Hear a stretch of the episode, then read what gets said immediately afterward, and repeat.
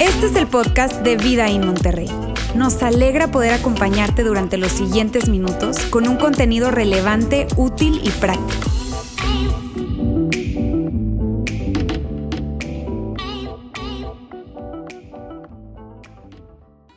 Amigos, qué gusto me da saludarles. El día de hoy, como decían las muchachas, como decía Fanny, estamos terminando esta serie que es de que le hemos llamado Yo le entro y que se ha tratado de identidad, de lo que nosotros somos y de lo que nosotros hacemos, porque eso tiene que ver con la identidad, pero especialmente de la identidad de los que hemos decidido ser seguidores de Jesús.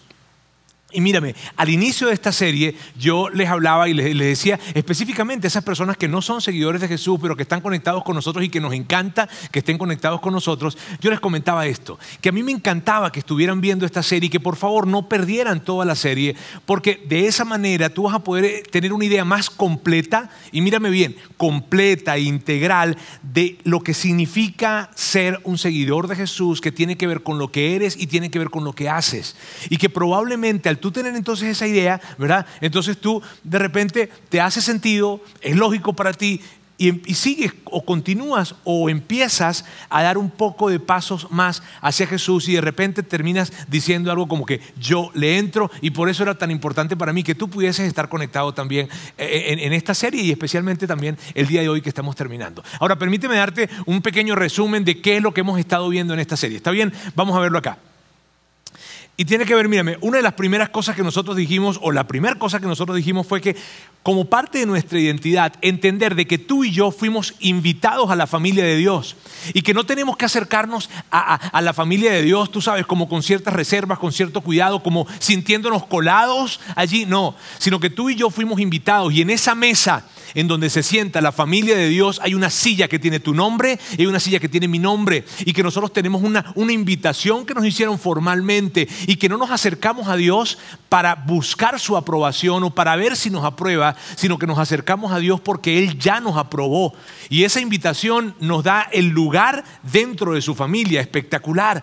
Luego el siguiente domingo Alejandro nos hablaba acerca de esto de yo soy invaluable. Una vez que yo entiendo que soy invitado a la familia de Dios y así se ve la identidad que tenemos en Jesús.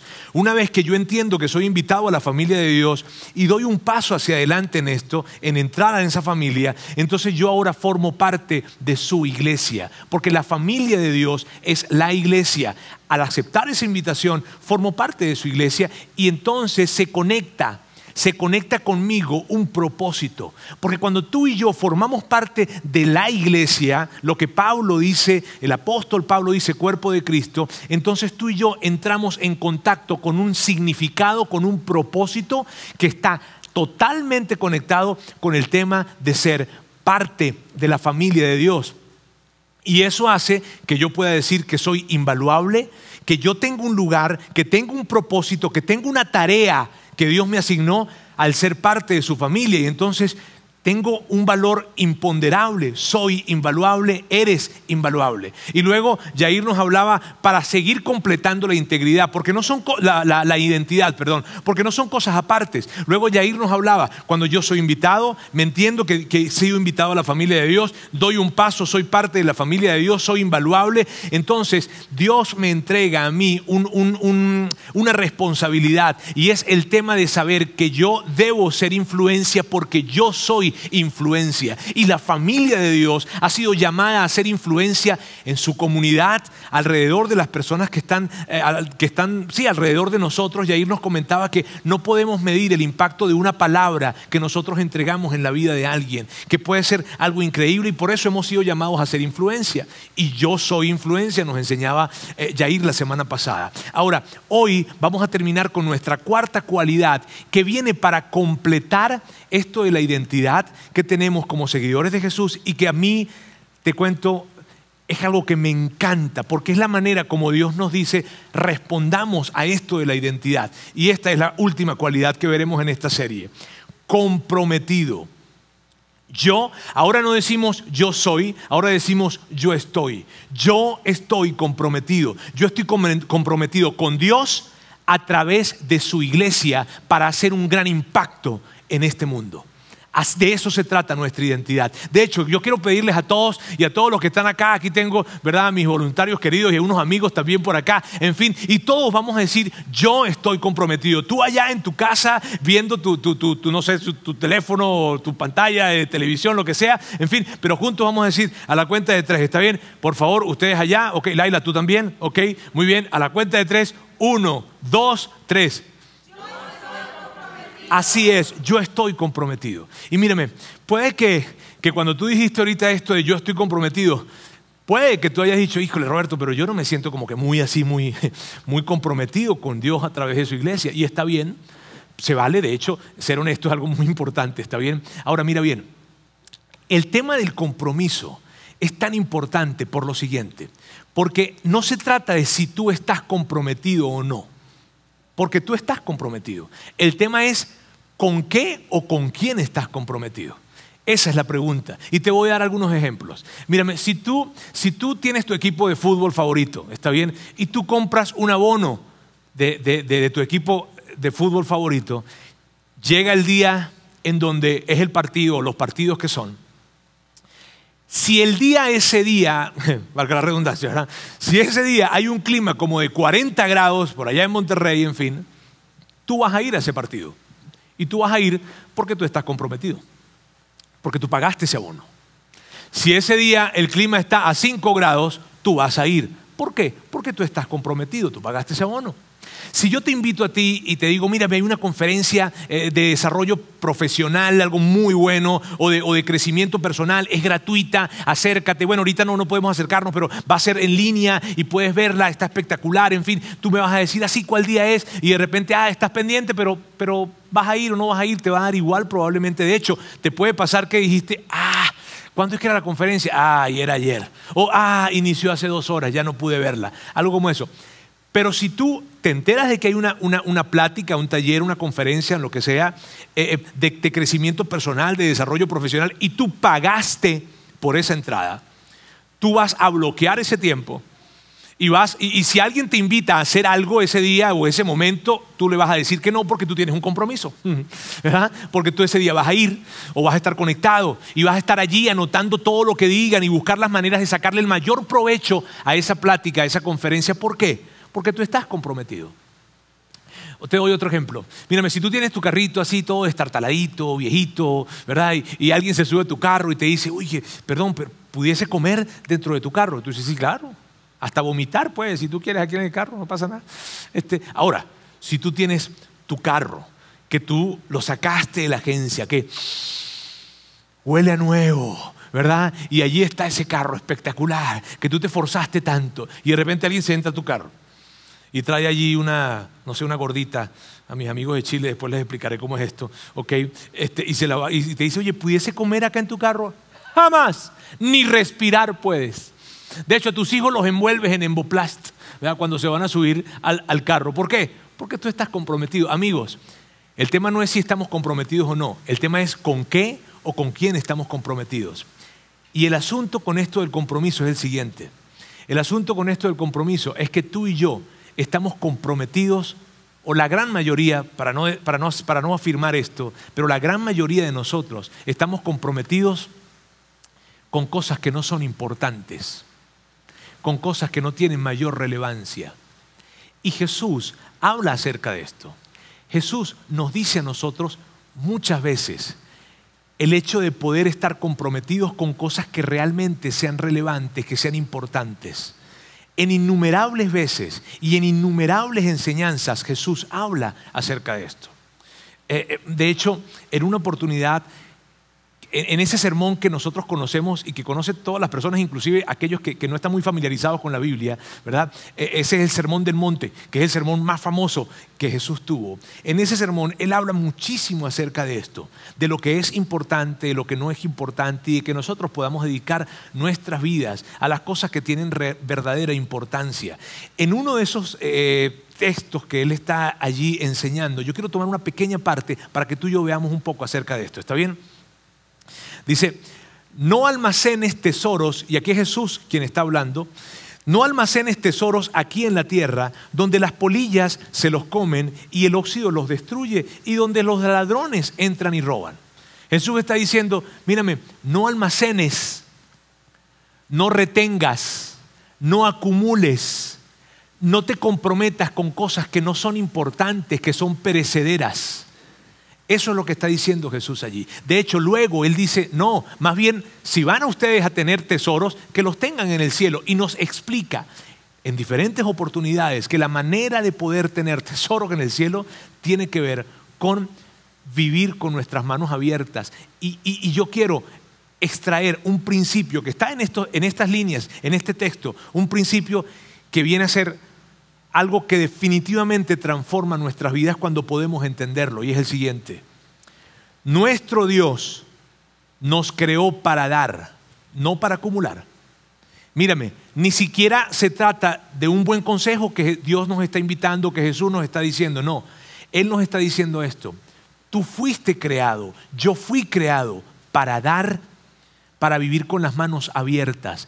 De hecho, amigos, miren bien, la forma en la que tú y yo podemos vivir a plenitud nuestra identidad es cuando vivimos con las manos abiertas, porque de otra forma no podremos realmente experimentar nuestra identidad en Jesús. Ahora, si tú eres una persona que eres un seguidor de Jesús, mírame bien, tú, tú entiendes de lo que yo te estoy hablando. Pero si tú, tú eres una persona que no eres un seguidor de Jesús, yo estoy súper feliz que hoy, o específicamente hoy, tú estés conectado. Porque mira bien, de seguro tú has escuchado esto de dinero e iglesia, ¿cierto? De seguro lo has escuchado. Y probablemente esto de dinero e iglesia es lo que te hizo alejarte un poco de la iglesia, eh, desconectarte, tal vez porque, no sé, viste algo de manipulación, no sé, está bien. Y el tema de dinero e iglesia, tú dices, eso no va de la mano. ¿ok? Y mírame, yo no te puedo hablar por otras iglesias por la forma en cómo hablan o manejan el tema de su finanza, porque, porque no, porque no, no puedo. Pero sí te puedo hablar por esta. Por nuestra iglesia sí te puedo hablar. Y yo estoy feliz, ¿por qué? Porque el día de hoy entonces tú vas a poder escuchar, porque es tan importante hablar de dinero y de iglesia. ¿Por qué es tan importante? Y mírame bien, vamos a volver acá. Nuestro Dios nos creó para dar, no para acumular. Esto es parte de nuestro diseño. Y miren bien amigos, esta es la razón, y probablemente tú no, tú no, no sé si tú te habías preguntado esto, pero esta es la razón por la que cuando tú y yo damos, nos sentimos tan bien. Esta es la razón por la que cuando tú y yo eh, eh, abrimos nuestras manos y damos a alguien en, en una situación de necesidad, experimentamos algo tan indescriptible. De hecho, puede que antes de nosotros dar sentíamos reservas, híjole, dudas, ay, pero hacerlo, no hacerlo. Pero una vez que lo dimos, nos sentimos tan bien. De hecho, mírame, en esos momentos nos sentimos cerca de Dios. te lo, mira, te lo digo de verdad. Es algo que, ¿por qué? ¿Por qué nos sentimos tan bien, tan, tan, híjole, tan conectados con, con, algo especial, con Dios, en un momento en que nosotros estamos dando? Porque tú y yo fuimos diseñados para dar. Esa es la razón. Mírame, pocas cosas hay tan transformadoras en la vida de alguien que la generosidad. Pocas cosas. Muchas personas inclusive no viven plenamente el beneficio de ser un seguidor de Jesús porque no están viviendo de esta manera. Mírame, y esa es la razón por la cual tenemos una satisfacción tan profunda cuando damos. Si yo te preguntara a ti, fíjate bien, si yo te preguntara a ti, recuérdame, recuerda uno de los momentos de mayor satisfacción que tú has tenido. Yo estoy seguro que tú no me vas a decir esto. Ah, cuando compré aquella bolsa. Ah, cuando compré aquel reloj. Ah, cuando compré mi primer iPhone no tenía ni cómo pagarlo, pero saqué la tarjeta de crédito y lo saqué por cuotas y cada vez que llegaba el fin de la cuota para pagarla, yo sentía una satisfacción tan profunda. No lo hacemos, ¿cierto? ¿Cierto que tú y yo no hacemos eso? No tenemos ese, ese recuerdo de satisfacción profunda. No, la satisfacción profunda tú la vas a poder recordar cuando tú te enteraste de alguien que necesitaba y tú te acercaste a ayudar a esa persona. Ese momento en que diste y que, quisiste que nadie se enterara, pero que, lo que pudiste dar. Ese momento, o inclusive el primer momento en que tú diste en la iglesia, Mira, hace como un año yo estaba en, nuestro campus en Monterrey y alguien venía caminando a hablar conmigo y yo veía su cara. O sea, su cara era una cara de alegría. Traía buenas noticias y a mí las buenas noticias me encantan, a todos nos encantan las buenas noticias. Y venía caminando y tú podías ver la cara de alegría. Yo dije, oye, que, algo pasó bueno. Y se me acerca, ahora yo nunca me imaginé que me iba a decir lo que me dijo. Cuando se me acerca me dice, Roberto, ¿sabes que estoy tan feliz? Y, sí, ¿y eso qué pasó? Empecé a diezmar. Y, y su satisfacción era tan grande que tú no lo puedes explicar. Otra persona allí mismo, también en Monterrey, en nuestro campus, que es donde estoy yo normalmente, ¿verdad? Y, se me acercó, estábamos platicando de algunas cosas y él voltea, pero como que quería decirme algo, luego se regresa y me dice, Roberto, tú sabes que la primera iglesia en donde yo he estado realmente conectado es en esta. Y, y yo el lugar donde yo escuché que uno tenía que dar de sus finanzas y dar porcentualmente fue aquí. Y sabes, yo al principio pues sentí mucha reserva, pero empecé a dar y empecé dando un 2% y luego le subí el 5 y luego le subí el 7 y quería decirte, ya llegué al 10. Y era, o sea, su, expresión era de tanta alegría que yo decía, qué padre, y me decía, no me voy a detener. Y yo decía, qué padre. Y no, y no qué padre porque tú sabes, el líder religioso eh, que manipula a través de esto, no. Qué padre porque yo entendía que estaba, él estaba viviendo y a punto de vivir la plenitud de su identidad. Porque es imposible vivir la plenitud de nuestra identidad si no vivimos dando, porque fuimos diseñados y creados para eso. Es espectacular. Mírame, cuando hace unos 11 años, cuando nosotros, te digo nosotros, eh, me refiero eh, aquí en, nuestro campus en, Saltillo, nos, vinimos para estas instalaciones en donde estamos hoy. Eh, estábamos en el proceso de mudarnos para acá, de mudarnos para estas instalaciones, me refiero. Y, y mi esposa y yo, Sandra y yo, íbamos a comprar un carro. Íbamos a comprar un carro más o menos de esta categoría y decidimos comprar un carro de esta categoría. ¿Por qué? Porque queríamos con ese dinero poder darlo acá para poder estar en este lugar, a la iglesia. Ahora mírame, si tú me dices, Roberto, ¿tú recuerdas el momento en que tú eh, sacaste el carro de la agencia, así el carro nuevo, el olorcito y todo esto? No. ¿Recuerdas la satisfacción? No. Pero lo que sí recuerdo es cuando firmamos Sandra y yo ese cheque que lo pudimos dar, la satisfacción que sentimos. Cuando nos mudamos para Monterrey, de aquí, de, Saltillo, para poder iniciar en nuestro campus en Monterrey, sabes, nosotros vendimos aquí lo que teníamos, vendimos nuestra casa y tomamos una parte de esa venta y había un rollo, porque el rollo que había o el tema que hay, ¿verdad? Es que tú sabes, Monterrey es, una ciudad más costosa, la educación más costosa, la alimentación, todo, pues era el tema de la vivienda, en fin. Pero tomamos una parte de lo que nosotros obtuvimos por nuestra casa y la dimos para poder iniciar el campus en Monterrey. Y yo te digo algo, no puedo, o sea, si, tú me dices, Roberto, ¿y qué recuerdas de eso? ¿Qué harías diferente? Dar más. Eso es lo que haría diferente. Porque la satisfacción fue tan grande, fue algo tan especial. Hace unas tres semanas estábamos reunidos en casa con mis hijos y estábamos allí y yo les hablaba acerca de una familia que me enteré que estaba pasando por una situación financiera muy complicada. Y les decía a ellos, Oye, esta gente está pasando, esta familia está pasando por esta situación. ¿Creen que pudiésemos, yo quisiera ver si podemos ayudarlos? ¿Qué creen ustedes? Y ellos me decían, sí, papá, ayudémosle. Pero si les vamos a ayudar, ustedes también van a tener que ser parte de esto. O sea, ustedes van a tener que dar de su dinero. Y los dos, sin ningún problema, sin tener que convencerles de algo, de inmediato, sí, papá, claro, nosotros vamos a dar de nuestros ahorros. Y yo te digo, ese tipo de, de momentos yo no te puedo explicar con palabras lo que representan para mí, para mi familia, y yo sé que tú lo sabes muy bien, porque tú también los has vivido. Tú también has vivido esos momentos y entiendes la satisfacción que se siente. ¿Por qué? Porque fuimos diseñados para dar. De hecho, otra de las tantas enseñanzas que Jesús eh, tiene acerca de esto y, de dar y de la importancia de dar la vemos en un episodio en el que él estaba enseñándole, se cree que fue la audiencia más grande que tuvo Jesús, probablemente unas 15 mil personas aproximadamente, y él está allí, y ese día Jesús tenía bastante tiempo en su enseñanza, ¿verdad? Y probablemente estaba, ya estaba llegando la tarde, los discípulos estaban un poco inquietos, se acercan, platican entre ellos, y dicen, híjole, ya como que ya es muy tarde, ya, ya hay que decirle a esta gente que, que, que, que se vayan, porque si no ¿Cómo van a hacer? ¿Va a anochecer? ¿No van a poder irse? ¿Cómo van a hacer para comer? Entonces ellos están platicando y se acercan a hablar con Jesús y le dicen, oye Jesús, el mensaje es chido, o sea, padre, de verdad, todo buenísimo, en fin, este, pero ya hay que como que ir despidiendo a la gente porque, porque bueno, porque ya está anocheciendo, porque no tienen con qué comer, hay que, ellos tienen que comer. Y de repente Jesús les responde algo que ellos definitivamente no se esperaban. Y esto es lo que les responde. Les dice, Jesús les dijo, denles ustedes de comer. no, ellos no se esperaban esa respuesta. De hecho, esto es lo que ellos dijeron, lo que ellos contestaron. Pero lo único, lo único que tenemos son cinco panes y dos pescados. Y tú recuerdas esa historia, tú conoces esa historia. Jesús tomó esos cinco panes y esos dos pescados, los levantó, los bendijo, dio gracias y los distribuyó. Y ese día miles de personas comieron porque hubo una persona que abrió las manos. Amigos, eso lo veo tantas veces. Cuando alguien abre sus manos, Dios siempre multiplica. Multiplica esas manos y también multiplica el beneficio y el impacto alrededor de la persona que lo hizo. Es espectacular.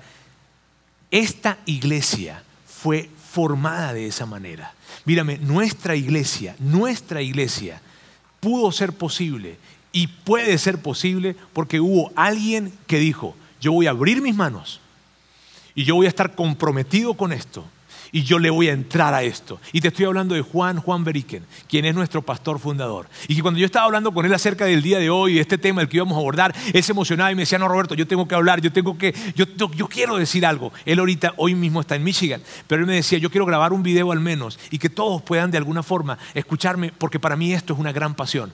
Y yo quiero que tú veas conmigo este video. Cuando del dar se trata, no puedo evitar tener una sonrisa en mi cara porque me hace tan feliz.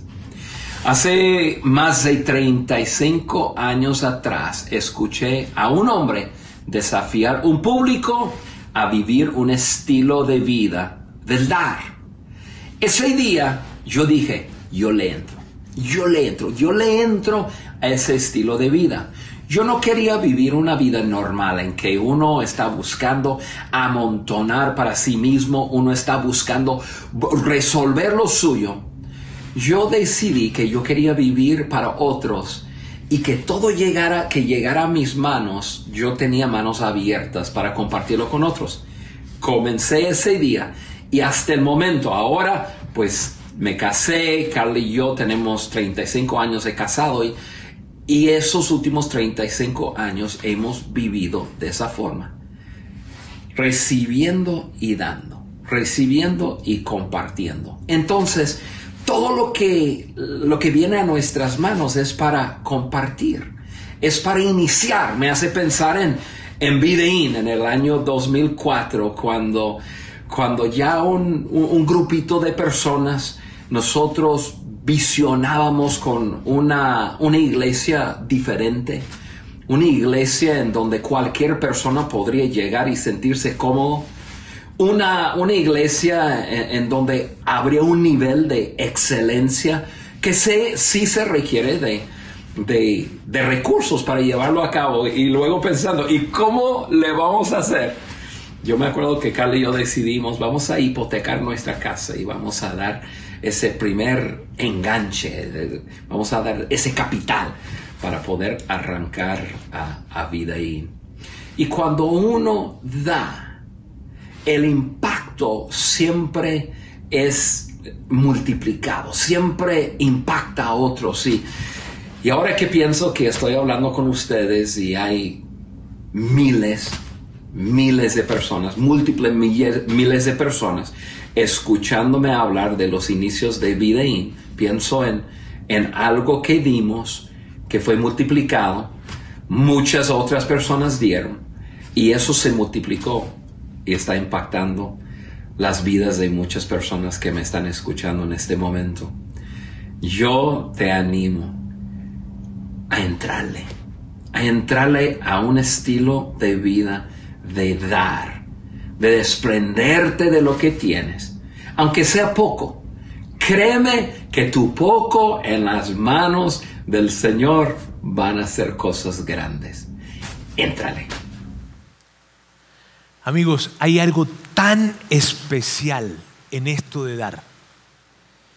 Esa es la razón por la cual Jesús habla tanto de esto. Cuando tú lees su biografía, la biografía de Jesús, el tema que más habla Jesús está conectado con las finanzas y con vivir una vida con las manos abiertas. De hecho, mira bien, Jesús dice que la manera en cómo nosotros manejamos nuestras finanzas revela dónde está nuestro compromiso, con qué estamos comprometidos. Hay algo especial con esto.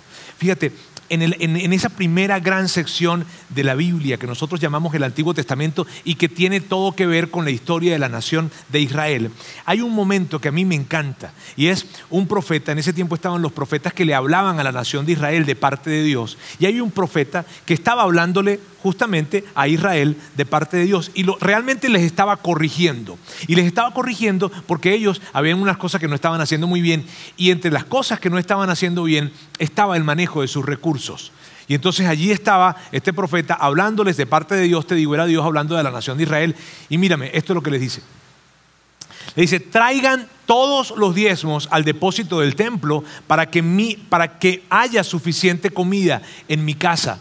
Y con esto de templo y mi casa eh, lo podemos entender a través de la iglesia. Y mira bien, aunque esto que estamos leyendo acá fue algo que, Malaquías le dio o le dijo a la nación de Israel hace unos 2400, 2500 años, podemos extraer un principio de acá y es el siguiente. Le damos a Dios a través de la iglesia. ¿Por qué? Mira bien, porque una de las de las, de las cosas que nosotros entendemos y estamos totalmente convencidos que Dios nos ayude a entender es que la mayor necesidad que tiene el hombre. Y mira bien, cuando yo escucho personas que me hablan y me dicen, mírame Roberto, yo, yo apoyo en, en, diferentes necesidades a personas, organizaciones, en fin, eso está bien, eso está muy bien. De hecho, es lo que tenemos que hacer nosotros los seguidores de Jesús. Los seguidores de Jesús tenemos que vivir con las manos abiertas, apoyando también en necesidades a otras personas, organizaciones, proyectos, causas, en fin, claro que sí. Sin embargo, te quiero decir esto, la mayor necesidad que el hombre tiene es la necesidad espiritual es la necesidad de Dios. Y por eso nosotros hablamos acerca de dar a Dios a través de la iglesia, para que a través de la iglesia entonces las personas puedan conocer que tienen un Padre celestial que les ama. Y no tan solo se resuelva una necesidad que se trata de un plato de comida que tienen enfrente, sino se trata de una necesidad que va a impactar en su eternidad. Y, por eso hablamos de dar a Dios a través de la iglesia. Ahora fíjate, una de las cosas que me encanta específicamente de este texto es que Dios, que está, es el que le está hablando a la nación de Israel, Él entiende muy bien que ellos, eh, que ellos les costaba escuchar esto. De hecho, tenían años que no hacían esto y, y que les costaba escucharlo. Entonces, Dios hace algo único, único. Él les dice, si ustedes no me creen, pruébenme. ¿Y por qué les digo que es único? Porque en todos los libros que componen la Biblia no hay ningún otro momento ni ninguna otra ocasión en la que Dios dice, pruébenme. Y lo hace específicamente con este tema, porque hay algo increíble en esto. De hecho, quiero que lo leamos juntos para que veas cómo lo dice. Y dice, si lo hacen, o sea, si ustedes dan traen los diezmos al templo, en fin, dice, si lo hacen, dice el Señor de los ejércitos celestiales, les abriré las ventanas de los cielos, derramaré una bendición tan grande que no tendrán suficiente espacio para guardarla. Inténtenlo, pónganme a prueba. Es increíble esto. Amigos, ¿por qué hablamos de esto? ¿Por qué hablamos de yo estoy comprometido? ¿Por qué hablamos de yo estoy comprometido con Dios a través de la iglesia? ¿Por qué? Porque cuando un grupo de personas se comprometen y financieramente viven con sus manos abiertas para darle a Dios a través de la iglesia, lo que sucede es algo espectacular. Y yo no quiero hablarte tanto de esto, quiero más bien mostrarte algo. Y quiero que por favor veamos juntos este video. Soy Fernando Moric, soy de São Paulo, eh, Brasil. Vivo acá en Monterrey hace tres años. Soy Adjani Olivarevalo, soy de Morelia, pero vivo en Monterrey hace cinco años. Mi nombre es Antonio García y soy parte del equipo de Back to Back México, ACE, una organización cristiana que se dedica a servir a, a niños que vienen de pasado difícil. Les comenté que atiendo a más de mil personas aquí en Centro Vida. Pero mi nombre es Moisés Morales y soy de la Ciudad de México. Con Vida In tengo justamente el tiempo en el que llevamos de pandemia. Para mí domingo no era con Dios, domingo era para me quedar en casa. No éramos nada espirituales ni nada en, en, en casa. Antes tenía esas creencias en múltiples dioses y en eso basaba mi día a día.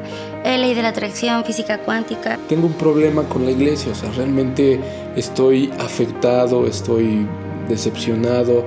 Eh, tantos tropiezos en el pasado me han llevado a cauterizar el querer yo relacionarme con una iglesia o con un lugar así. Lo que trato de decir es que por ser divorciado, entrabas eh, en, como en un rubro, te catalogaban en algo y pues, ah, este no, este va para acá, ¿no? Tuvimos una pelea muy fuerte donde Raquel dice, mírate, estoy regresando para Brasil.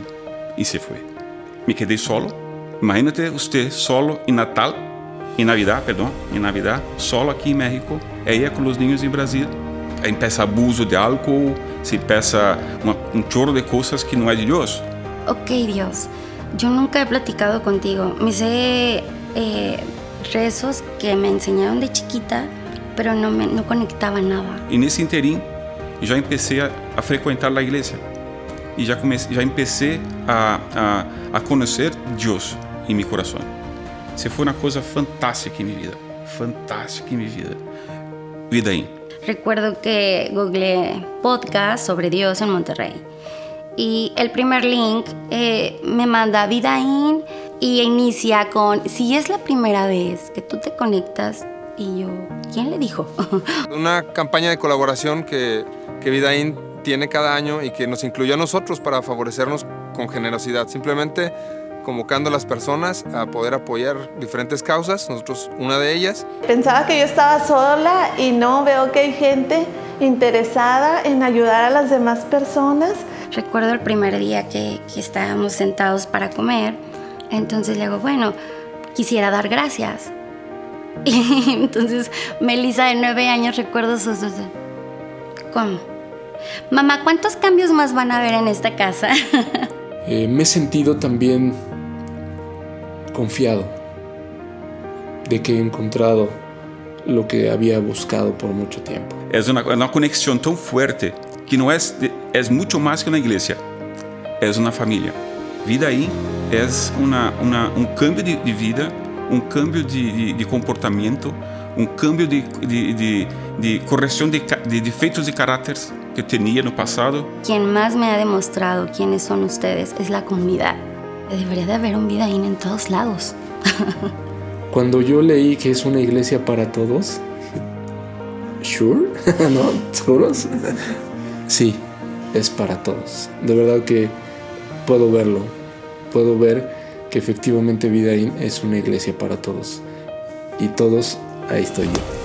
Pero en especial hubo una frase que me dejó marcado. Alguien que estaba compartiendo dijo, porque nosotros queremos que cuando la gente pregunte ¿y por qué lo haces? En la parte de dar y ayudar a otros, que nuestra respuesta pudiera ser, esto es lo que hacemos los que seguimos a Jesús. Y que no se quedara en una idea, sino que ellos los pudieran estar viendo y tocando la gente. Pero justo un par de semanas después, estábamos ya sudando juntos, hombro con hombro, estando haciendo proyectos, haciendo cosas, mejorando las instalaciones donde los niños a los que servimos viven. Y para mí fue muy fácil poderles decir a esos niños, cuando ellos preguntan, ¿y por qué ellos vienen aquí? O sea, ¿por qué dan? Este, qué hacen aquí, por qué tienen interés de venir a hacer esto en medio del calor o del sol, tantas horas, etcétera. Fue muy fácil entonces conectar esa frase y decirles, es que esto es lo que hacemos los que seguimos a Jesús, especialmente niños que no han visto buenos ejemplos de personas. Todo el esfuerzo, todo el dinero, todos los sueños que se han tenido que sacrificar por participar en este proyecto Vida In, créanme que han valido la pena porque estoy frente a ustedes diciéndoles que si no hubiera sido por Vidaín, yo no estaría pensando en volver a tener una relación con Dios.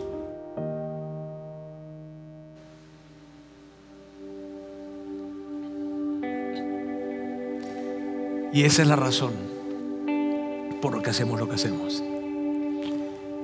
Ver cómo escuchar esas historias y realmente son muchas más. Probablemente tú eres parte de una de ellas. El poder ver y el poder decirte hoy el más de un millón y medio de pesos que hemos entregado en nuestra campaña anual de generosidad el poder decirte las familias que hemos ayudado, las personas que hemos acompañado en momentos de dificultad, que son listas interminables, el poder decirte que la gente que hemos ayudado en Cuba, en, Venezuela, en México, e, e, en Guinea-Bissau, en África, en diferentes lugares, a los pastores de muchas iglesias que estamos ayudando financieramente para nosotros para que ellos puedan hacer una iglesia y que no tienen que ver, no, tienen que ver con nosotros en términos de que ellos están haciendo su iglesia y nosotros soñamos con que ellos puedan hacer una iglesia en donde Fernandos, en donde Moisés, Adyanis puedan acercarse y no sentirse señalados, sino que puedan realmente decir, esta es una iglesia para todos. Por eso hacemos lo que hacemos. Por eso yo no tengo problema de decirte hoy, de hablarte, de retarte y de desafiarte. Yo estoy comprometido. Y yo quiero invitarte a que tú recorras ese camino también. Porque no se trata de nosotros. Se trata de tantas historias que queremos que, que, sean escuchadas y que todavía no están siendo escuchadas. Que todavía no han sucedido. Pero que si tú y yo nos comprometemos, las vamos a escuchar.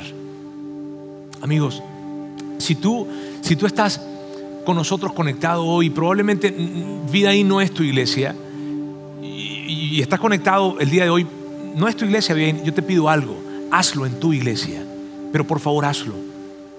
A mis amigos de Chile, allá en Santiago, quiero decirles algo, háganlo, vivan ese compromiso allá en vertical, en tu iglesia.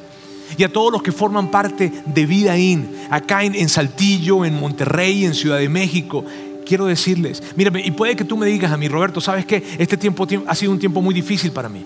Este tiempo me despidieron, este tiempo estoy pasando una de las crisis financieras más grandes de mi vida. ¿Sabes? Te entiendo, te entiendo, no tienes que hacerlo. Te entiendo porque puede ser que estés en un momento tan difícil y yo te entiendo.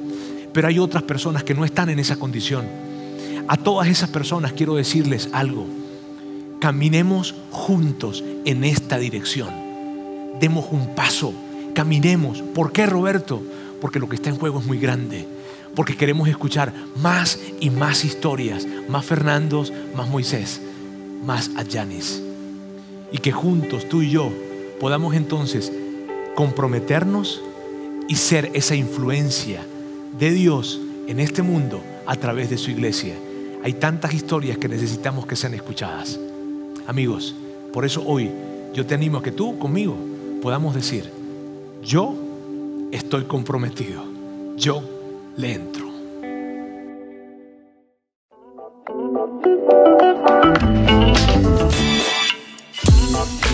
Conectado a los contenidos de Vida en Monterrey a través de nuestro sitio web y de las redes sociales.